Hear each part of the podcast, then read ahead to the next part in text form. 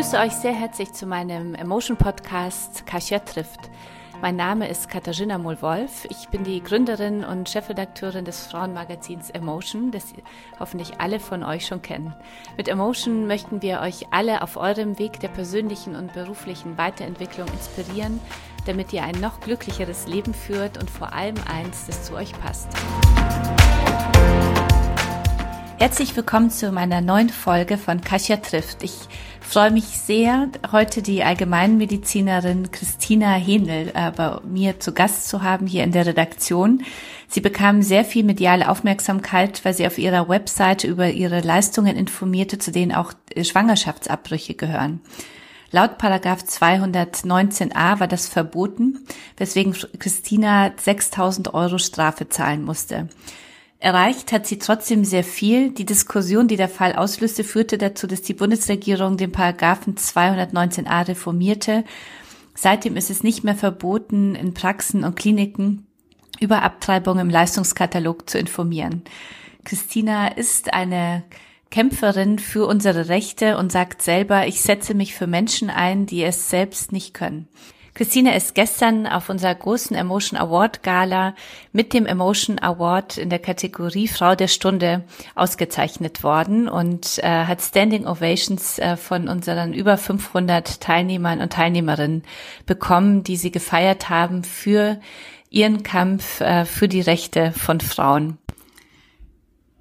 In unserem gemeinsamen Podcast äh, sprechen wir darüber, wann sie das erste Mal mit dem Thema Abtreibung in Berührung gekommen ist und wann äh, das Thema zu ihrem Herzensthema wurde. Sie erzählt uns, äh, woraus, worauf es ihr im Kampf gegen den Paragraphen 219a ankommt und äh, was sie für uns Frauen und vor allem warum auch äh, durchsetzen möchte. Schließlich war es mir auch sehr wichtig äh, zu erfahren, wie sie mit den vielen aggressiven Reaktionen auf ihren Kampf umgeht und was auch so die schönen Momente auf ihrem Weg sind, die sie immer wieder motivieren, äh, weiterzugehen, äh, jetzt im nächsten Schritt äh, vor das Bundesverfassungsgericht. Liebe Christina, schön, dass du da bist. Ja, gerne. Danke für die Einladung. Wir fühlen uns sehr geehrt. Wir haben nämlich gestern Abend äh, Christina ausgezeichnet mit dem Emotion Award in der Kategorie Frau der Stunde. Wie war der Abend für dich? Ja, es war beeindruckend. Also erst dachte ich, ich bin auf einer Modenschau gelandet. Wegen der ganzen Pressewand am Anfang. Ja, das war, das war unglaublich. Ich kannte sowas ja gar nicht. Das war jetzt für mich ein ganz neues Feld. Ich komme gerade von der Triathlon-EM, da geht's ganz anders zu. Und dann war das ja von Anfang bis Ende so ein hochpolitischer Abend mit so wahnsinns tollen Frauen. Und äh, ich war wirklich beeindruckt. Bis, bis heute Morgen zum Frühstück, wo ich noch mir von Julia Römer die Geschichte mit dem Kühlschrank, der ohne Strom funktioniert, habe erklären ja, lassen. Ja, Julia Römer für unsere Zuhörerinnen hat gestern den Emotion Award in der Kategorie Gründerin gewonnen. Ja. Mhm. mhm. Also wirklich beeindruckend, was Frauen auf die Beine stellen und beeindruckend, dass, ähm, dass, dass wir diese Plattform bekommen ja. haben. Ja. Ja, wir ähm, wollen euch ja alle nochmal jetzt richtig in die Öffentlichkeit nochmal weiterbringen. Du bist ja schon selber sehr stark in der Öffentlichkeit äh, mit deinem Thema. Ähm, in den Medien und auch in deinem Buch wirst du oft als äh, Abtreibungsärztin genannt. Ja, eigentlich ja. bist du ja Allgemeinmedizinerin. Wann kamst du zum ersten Mal mit dem Thema Abtreibung überhaupt in Berührung? Ich habe direkt nach dem Studium, da hatte ich schon mein zweites Kind während des Examens quasi, mhm. also eine Woche nach der Prüfung kam das Kind bekommen. Ähm, ja, bin ich in diese Stelle geraten bei Pro Familia, weil das sich eben gut mit dem Kinder Großteam vereinbaren ließ, so stundenweise zu arbeiten. Mhm. Und dem bin ich ganz unbedarft eigentlich in das okay. Thema geraten mhm. und wurde dann konfrontiert mit der Lebenssituation oder mit diesen Schicksalen. Wie kommen Frauen, ähm, man stellt sich immer eine besondere Frau vor, die eine Abtreibung macht, aber so ist es eben gar nicht. Mhm. Also jede Frau kann das eben treffen und jede zweite oder dritte trifft es einmal in ihrem mhm. Leben mindestens. Mhm.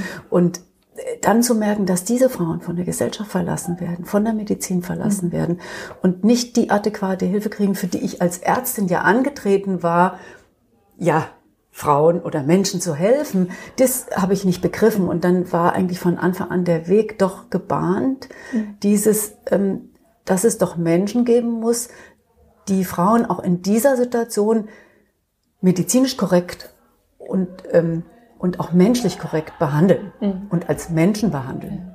Und wie wurde es dann so zu, zu deinem, deinem Thema? Ja, uns bewegt ja bei Emotion immer so die Frage, also wer mhm. willst du sein? Und man spürt mhm. ja sehr stark, das ist ja bei dir dein, mhm. dein Herzensprojekt und dein Herzensthema geworden ist. Halt, haben wir ja gestern ja auch ganz beeindruckend auf der Bühne äh, gemerkt, äh, hier in diesem Bereich etwas zu verändern? Wann hast du das also gespürt also und dich so entschieden? Habe ich ja vor 30 Jahren dann, als ich versucht habe, in Gießen eine Möglichkeit überhaupt für Frauen zu schaffen, dass sie Schwangerschaftsabbrüche machen können. Da war ja die Legalisierung schon da. Und da habe ich eben das erste Mal mit den Abtreibungsgegnern, so nennen sie sich ja. Mhm. Also ich sage ja immer, die Frau ist gegen die Abtreibung. Diese Abtreibungsgegner sind gegen die Frauen, Frauen. die verhindern mhm. ja keine Abtreibung. Ähm, und die haben mich eben damals auch schon so übel ähm, behandelt. Mhm. Und das ist so unmenschlich. Und äh, dann berufen sie sich immer auf Gott. Also christlich ist das ja gar nicht, was sie machen, aber sie berufen sich darauf. Und da, diese Erfahrung hatte ich vor 30 Jahren. Damals hatte ich die kleinen Kinder, war eben auch nicht in der Freiheit, die ich jetzt habe mit 60 und als fünffache Oma, mhm. wo ich einfach mehr Freiheiten habe, ja. ähm, wirklich für mich Entscheidungen zu treffen mhm. und auch mit diesen Drohungen klarzukommen. Das hätte ich als junge Mutter nicht, nicht aushalten okay. können. Und dadurch, dass es jetzt einfach nach so vielen Jahren nochmal diese Anzeige kam und ich vor Gericht musste, ich hatte nicht mehr die Wahl, mhm den Kopf genau für unsere Zuhörerinnen, die mhm. vielleicht noch nicht alles so mitbekommen haben, wann bekamst du die Anzeige und woran, also, worum ging es konkret? Ich bin im Jahr 2015 von Yannick Hendricks, Mathe-Student aus Kleve, ähm, angezeigt worden nach Paragraph 219a, der verbietet eben in Deutschland, und das ist einmalig in Europa, dass Fachleute, also wir Ärztinnen und Ärzte, informieren über Schwangerschaftsabbrüche in der Öffentlichkeit. Mhm. Und das betrifft meine Homepage. Ich hatte das auf der Homepage, meine Aufklärung stehen, ähm, wo ich über riesigen Methoden zum Schwangerschaftsabbruch mhm. aufkläre. Und darüber bin ich zum dritten Mal dann angezeigt worden. Und dieses Mal, normal werden die immer eingezeigt, ähm, an, eingestellt, die Anzeigen. Dieses Mal musste ich vor Gericht. Mhm. Und das habe ja dann sogar eine Strafe bekommen auch. Und dann bin ich im Jahr 2017 vom Gießener Amtsgericht zu einer 6000 Euro mhm. Geldstrafe verurteilt worden und hatte vorher aber schon über Social Media diese Petition gestartet und eine Wahnsinnsöffentlichkeit bekommen und hatte mich dann so Schritt für Schritt entschieden mit meiner ganzen Erfahrung und diesem Hintergrund, dass man sich eben nicht verstecken kann, mhm. wenn man von Fundamentalisten angegriffen wird, dass das mhm. gar nichts nützt, mhm. sondern dass man denen die Stirn bieten muss und in die Öffentlichkeit gehen muss, weil sie handeln nie demokratisch. Mhm. Und das hat eben so eingeschlagen. Und da habe ich mich entschieden, mit meiner ganzen Person in ja. diese Sache zu gehen. Und dazu gehört eben auch inzwischen, dass ich Ehrungen bekomme. Und ich sage immer, jede Ehrung, die ich bekomme als Abtreibungsärztin, ehrt auch ein Stück die Frauen, die mhm. Betroffenen. Mhm. Und das, das, dafür ist die Zeit reif. Da hast du ja noch einiges vor, da kommen wir gleich drauf. Äh, eine Frage noch äh, vorab. Äh, wird man im Studium vorbereitet, so Frauen im Abtreibungswunsch zu beraten? Nein. Nein. Nein. Also das ist ja, es ist so vieles jetzt klar geworden in Deutschland, wo überall Missstände sind. Es ist mhm. einmal die Versorgungslage, immer weniger Ärztinnen und Ärzte machen überhaupt Abbrüche, weil wir ja quasi kriminalisiert werden, mhm. obwohl wir eine Staatsaufgabe mhm. erfüllen. Und ähm, in der Lehre kommt eben höchstens mal die Diskussion über die ethische Seite und viele, viele Professoren oder Dozierende trauen sich nicht, das mhm. medizinische Thema anzupacken, also, mhm. weil auch, auch schon zum Beispiel Anzeigen gegeben hat. Es gibt Einzelne, die machen das, mhm. aber das sind Einzelne. Mhm. Es steht zwar im Gegenstandskatalog der Medizinstudierenden das Thema, mhm. aber es wird nicht gelehrt. Ja. Was bringt denn, also du hast ja sehr viel Erfahrung mit Frauen, die über Abtreibung nachdenken oder die Abtreibung auch sich für eine Abtreibung entschieden haben. Äh, was bringt Frauen dazu, äh, über eine Abtreibung nachzudenken und sich dann für eine Abtreibung zu entscheiden? Also grundsätzlich nochmal muss man da zwei Sachen unterscheiden. Mhm. Das eine ist, wie reden Leute über Abtreibung? Mhm. Wie sprechen sie darüber? Welche Ideologien haben sie? Das ist mhm. natürlich auch religiös geprägt oder feministisch geprägt oder eben ähm, patriarchalisch geprägt. So, den kann man früher oder gegen Abtreibung mhm. sein. Das ist das eine. Und das andere ist, Frauen geraten in Situationen, die sich vorher nie haben vorstellen können. Mhm. Also, das Kind kriegt plötzlich eine schwere Krankheit. Der Mann verunfallt. Und sie ist gerade schwanger geworden. Mhm. Oder äh, eine Prüfungssituation oder es sind ja auch meistens irgendwelche Verhütungsversager. Das wollte ich auch sagen, weil das ist auch wichtig, so ja. aufzuklären, dass wir ja. nicht darüber sprechen. Äh, ich wollte, habe mir keine Gedanken gemacht. Das gibt's ja nicht. Das gibt's ja selten. Die gibt's ja nicht ja. quasi, die Frauen. Es gibt welche, die kriegen das nicht auf die Reihe. Mhm. Klar, Klar, die kriegen in ihrem Leben nichts Klar. auf die mhm. Reihe. Die gibt es in mhm. Ausnahmefällen. Aber die meisten Frauen haben versucht zu verhüten, mhm. wie jede von uns. Mhm und sind irgendwie reingerasselt. Genauso wie ein mhm. Verkehrsunfall. Also wer sagt dann, ich bin Verkehrsunfallbefürworter oder Verkehrsunfallgegner mhm. und überlegt sich, was mache ich, wenn ich heute einen Verkehrsunfall habe. So passiert das nicht. Mhm. Frauen geraten da rein und dann ist es egal, wie sie vorher gedacht haben. Also auch militante Abtreibungsgegnerinnen können in Situationen geraten, wo sie merken, ich kann jetzt keine Schwangerschaft austragen und sich dann für eine Abtreibung entscheiden. Und Frauen weltweit wissen sehr genau, ob sie Kinder großziehen können und ob es für dieses Kind einen Platz gibt auf der Welt oder ob sie das nicht können. Und da gibt es ja auch viele Studien, die sagen, ungewollte Kinder, wenn man Frauen zwingt gegen ihren Willen, was ja ein körperlicher Übergriff auf eine Frau ist, eine Schwangerschaft auszutragen. Diese Kinder haben eine höhere Kriminalitätsrate, haben eine höhere Rate, geschlagene Kinder zu werden. Und es ist ja auch mein Herzensangelegenheit. Ich arbeite ja mit traumatisierten Kindern. Ich liebe alle diese Kinder und ich, ich, jede, jeder Mensch, der auf der Welt ist, hat ein Recht, gut behandelt und geliebt mhm. zu werden. Aber ich weiß genau, was mit Kindern passiert, die nicht gewollt Gott, sind. Mhm. Gab es denn in deiner, ähm, in, in der Zeit, mit der, in der du schon damit zu tun hast, mit dem Thema, so einen Fall, der dir besonders nahe gegangen ist? Das werde ich oft gefragt mhm. und dann fallen mir immer nur Fälle aus der letzten Woche ein. Okay, weil dann ich Fälle aus der letzten Woche zum Beispiel. so viele Fälle, ja.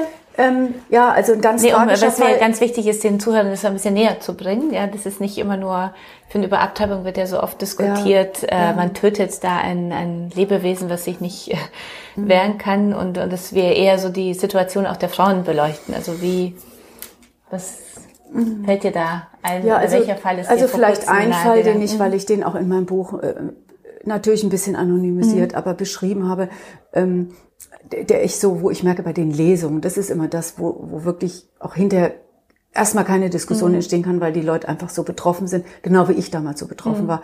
Eben eine Frau, die zu mir kommt und ich merke nur, sie hat es irgendwie eilig, ich verstehe es nicht ganz, aber ich merke auch, die ist in einem anderen äh, Tunnel, also die, die ist gedanklich, emotional nicht da, wo andere Frauen sind. Und dann kommt eben raus, sie hat in der Klinik ein Kind, was gerade eine Knochenmarktransplantation hinter sich hat und muss schnell in die Klinik zurück, mhm. weil das Kind in Quarantäne ist, ja.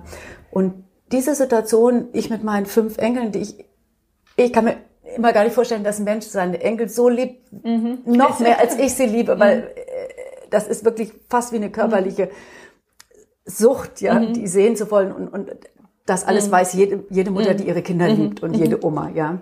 Und dieser Gedanke, dass diese Frau jetzt da mit einer ungewollten Schwangerschaft sitzt, sie hatte noch ein anderes Kind, mhm. ja, also, ja, und dann dieses Kind, um dessen Leben sie bangt. Mhm. Die hat keine, die hat einfach keine Valenzen im Moment für ein mhm. neues, mhm.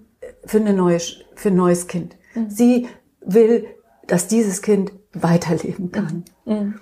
Und da stellt sich für mich die Frage irgendwie gar nicht, ist so jemand leichtfertig? Also das Wort leichtfertig an dieser Stelle Mhm. Das kann man nicht benutzen, mhm. ja. Und, die Frauen, und da ist das mhm. Gesetz so unmenschlich mhm. und quält die Frauen. Und äh, dann. Wie ist es dann in, mit die, in diesem Fall weitergegangen? Ja, die hat den Abbruch gemacht. Ich weiß nicht, was aus dem anderen Kind, ob es noch also, lebt. Ich hoffe es sehr. Ich stelle mir das so vor, dass es noch lebt. Okay. Ja. Aber die, die Frauen äh, haben ja, müssen ja auch dann nochmal eine Beratung machen und äh, haben ja diese drei Tage Bedenkzeit, ja, bis, ja. Es, bis es dann wirklich auch die Abtreibung gemacht werden kann. Mhm. Also Wie? sie kam ja zu mir schon nach der Beratung. Nach der Beratung. Die hatte ja okay. die Beratung schon, schon okay. Aber was will man mhm. so einer Frau denn sagen? Mhm. Was soll denn eine Beraterin so einer Frau sagen? Mhm. Mhm. Das ist ja die Frage. Ähm, braucht man das? das ja. Was sind denn so die Argumente der Abtreibungsgegner, die dich am meisten ärgern. Du bekommst ja, äh, mhm. sag ich mal, auf der einen Seite zum Glück hier auch viele Befürworter. Es war gestern sehr emotional, der ganze Saal, also für die Zuhörer. Wir haben ja über 500 äh, Gäste gestern Abend gehabt im Kuriohaus in Hamburg und alle sind äh, aufgestanden, haben dir minutenlang applaudiert. Äh, für die Ehrung und für deine Arbeit, also vor allem, äh, die du ja, hier für uns Frauen machst. Das war wirklich sehr unglaublich. Es hat uns alle sehr berührt. Äh, mhm. Diese Dankbarkeit, die da auch mitgeschwungen ist, dass du so für unser Thema sich einsetzt.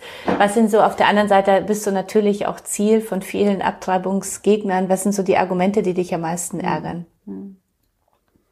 Also nochmal kurz das Positive. Also ja. dieses Gefühl nehme ich auch mit. Und mein erster Gedanke war, Mensch, wenn du dann später vom Bundesverfassungsgericht stehst. Denkst du an diesen ähm, Moment? An diesen Moment. Und äh, wenn da, mhm. die müssen ja nicht applaudieren, aber mhm. sie müssen den Frauen den Weg frei machen. Mhm. Darum geht's ja. Mhm. Es geht ja um die Frauen, geht ja nicht um mich. Es geht ja mhm. nur, ich stehe ja für was. Mhm. Also und dieses Gefühl zu haben, das nehme ich jetzt gerne mit, wenn ich zum Beispiel heute Abend nach München gehe und wir mit der Polizei uns treffen, weil der Abtreibungsgegner vor der Tür demonstrieren.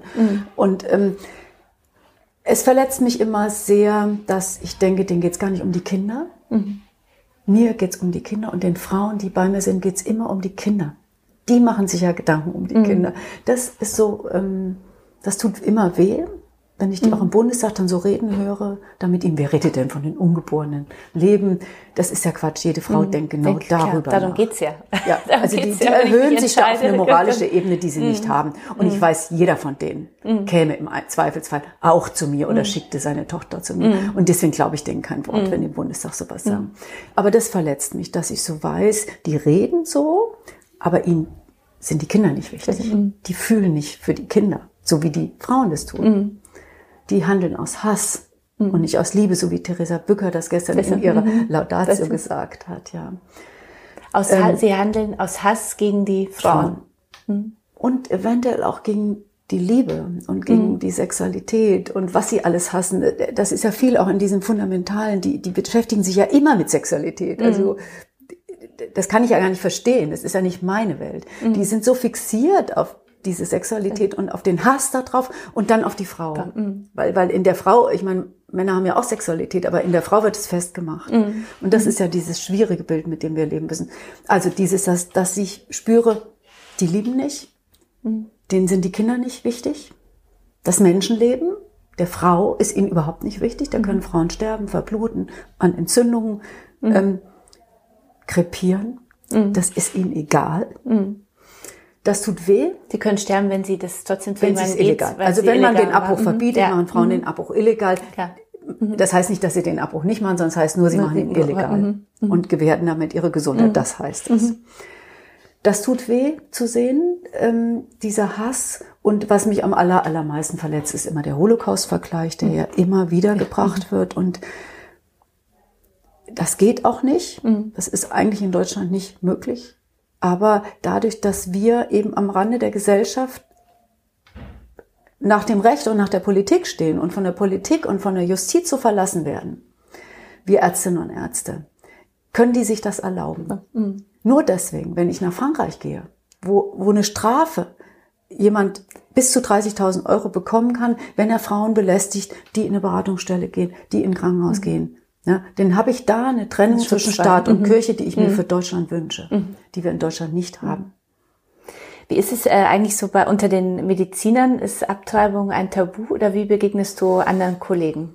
Und wie sind also, die mehr auf deiner Seite oder wie ist so da das Stimmungsbild? Also durch diese Öffentlichkeit und dadurch, dass eigentlich im Grunde ja doch die große Mehrheit der Bevölkerung hinter mir steht, an der Stelle, dass Frauen informiert werden müssen. Mhm ähm, erlebe ich auch bei den ganzen medizinischen Kollegen eine große Offenheit. Das war auch mhm. gestern ja spürbar, ja, ist ja mhm. auch eine, eine, eine ähm, Gynäkologin geehrt mhm. worden mhm. als Frauen in Führung und ähm, da ist die Zustimmung ganz groß inzwischen. Aber mhm. es gibt natürlich auch ganz viele, die sagen, ich will damit nichts zu tun haben, die mich auch ein bisschen wie eine Engelmacherin noch behandeln, schicken mhm. die Frauen zu mir, aber würden mir öffentlich nicht so mhm. ihre Wollen Solidarität zeigen. Aber da hat sich haben, jetzt was verändert. Okay. Es verändert sich gerade mhm. gesellschaftlich. Das Stigma verändert sich. Mhm. Der Paragraph 219a äh, äh, wurde schon zum Teil reformiert. Ähm, worum geht es jetzt so im nächsten Schritt? Also es ist jetzt erlaubt, dass Frauen informieren dürfen, dass, äh, dass Ärzte und Ärztinnen Ärzte, informieren mhm. dürfen, dass sie Abbrüche machen, mhm. aber sie dürfen darüber hinaus keinerlei Informationen machen. Und das Schlimmste, was passiert ist, und das ist der Rückschritt, dass jetzt feststeht, wenn Ärztinnen und Ärzte informieren, machen sie sich strafbar nach 219a. Das war vorher noch Unklar. Unklar, okay. Ein liberaler Richter oder eine liberale Richterin hätte den Paragraph teleologisch auslegen können, so heißt das juristisch, nämlich im Sinne, dass man sagt, eine Information kann niemals Werbung sein. Und das ist durch den, durch das neue Gesetz jetzt zu die Tür. Wir können diesen Weg nicht mehr gehen. Das heißt, wir müssen zum Bundesverfassungsgericht. Das ist meine nächste Ich würde Instanz. sagen, und dein klares Ziel, so für unsere Zuhörerinnen, was ist dein klares Ziel beim Bundesverfassungsgericht? Naja, im Grunde jetzt? brauchen wir den Paragraph 219a im Strafgesetzbuch nicht. Mhm. Der hat nur den Sinn, Frauen zu drangsalieren, Ärzte und Ärztinnen zu stigmatisieren, zu kriminalisieren und macht, also dient schon gar nicht dem Lebensschutz, er macht überhaupt gar keinen Sinn. Mhm. Und es wäre natürlich gut, der wäre weg. Wie siehst du da die Chancen? Gut. Gut, sehr gut. Und dann habe ich noch den Europäischen Gerichtshof, wenn das nicht klappt, Okay, okay. Bundesverfassungsgericht. Okay. Also aufgeben ist nicht. Sehr gut.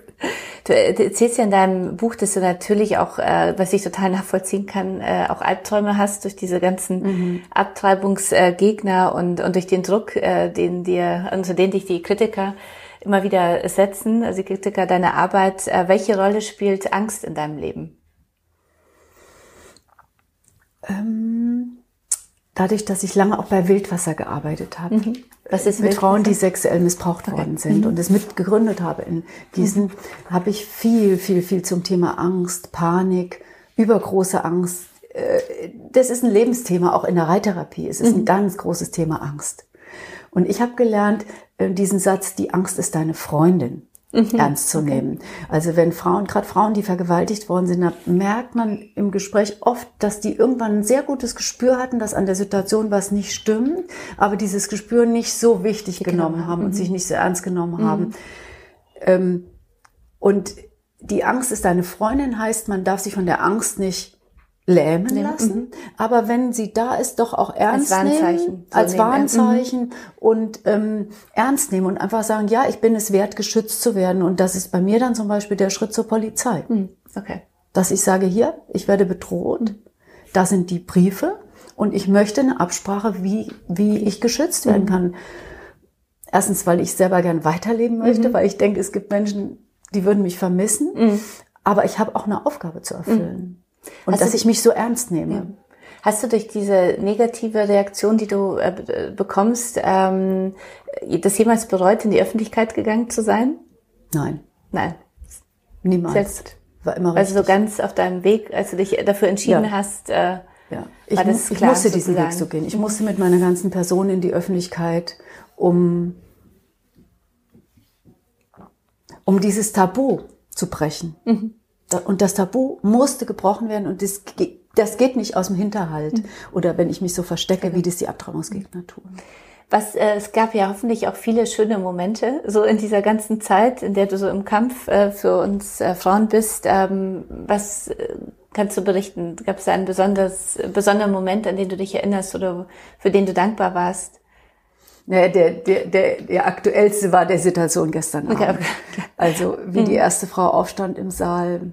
Das war übrigens Luisa Neubauer, Neubauer, der ich, auch nominiert war der in ich der das auch gegönnt Kategorie hätte. und Und ich, ich. Mhm. fand es so toll, sie zu treffen. Ich finde das so eine wichtige Bewegung und so eine tolle Frau.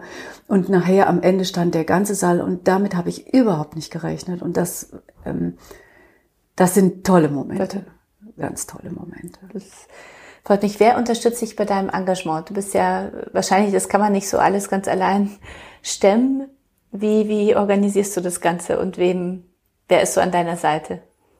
Na, gefühlt alle. Alle. Bis auf Aber die so paar Gegner. Äh, also es gibt so viele Institutionen, die ganz wichtig sind. Also jetzt von ärztlicher Seite ist es der Arbeitskreis Frauengesundheit, der AKF. Den habe ich viel mit so Bewegungen auch zu tun, die so im Bereich säkular arbeiten. Das ist die Giordane Bruno Stiftung, die Humanisten, die sich Gedanken machen, wie ist eigentlich diese Verquickung zwischen Kirche und Staat, ja? Und wir brauchen eigentlich eine Gesetzgebung, die dem Grundgesetz entspricht, nämlich, dass wir eine Trennung von Staat und Kirche haben. Ähm, meine Deutsche Gesellschaft für Allgemeinmedizin unterstützt mich auch in der Deutschen Gesellschaft für Gynäkologie und Geburtshilfe, der DGB, die ich, ich kann jetzt gar nicht alle aus. Es gibt, ja, ich glaube, 40 Verbände haben sich für die Streichung des 219a, die Frauen in der evangelischen Kirche, die sehr genau theologisch argumentieren, warum Jesus auf unserer Seite gestanden hätte. Ja, nämlich auf Seite der Frauen. Es sind so viele Frauen. Also die, die, die Breite ist ganz, ganz besonders groß. Wenn dich äh, unsere, äh, wenn dich, wenn dich unsere Zuhörerinnen unterstützen wollen, äh, was äh, können sie tun? Wie kann man also dich gibt, am besten ähm, unterstützen?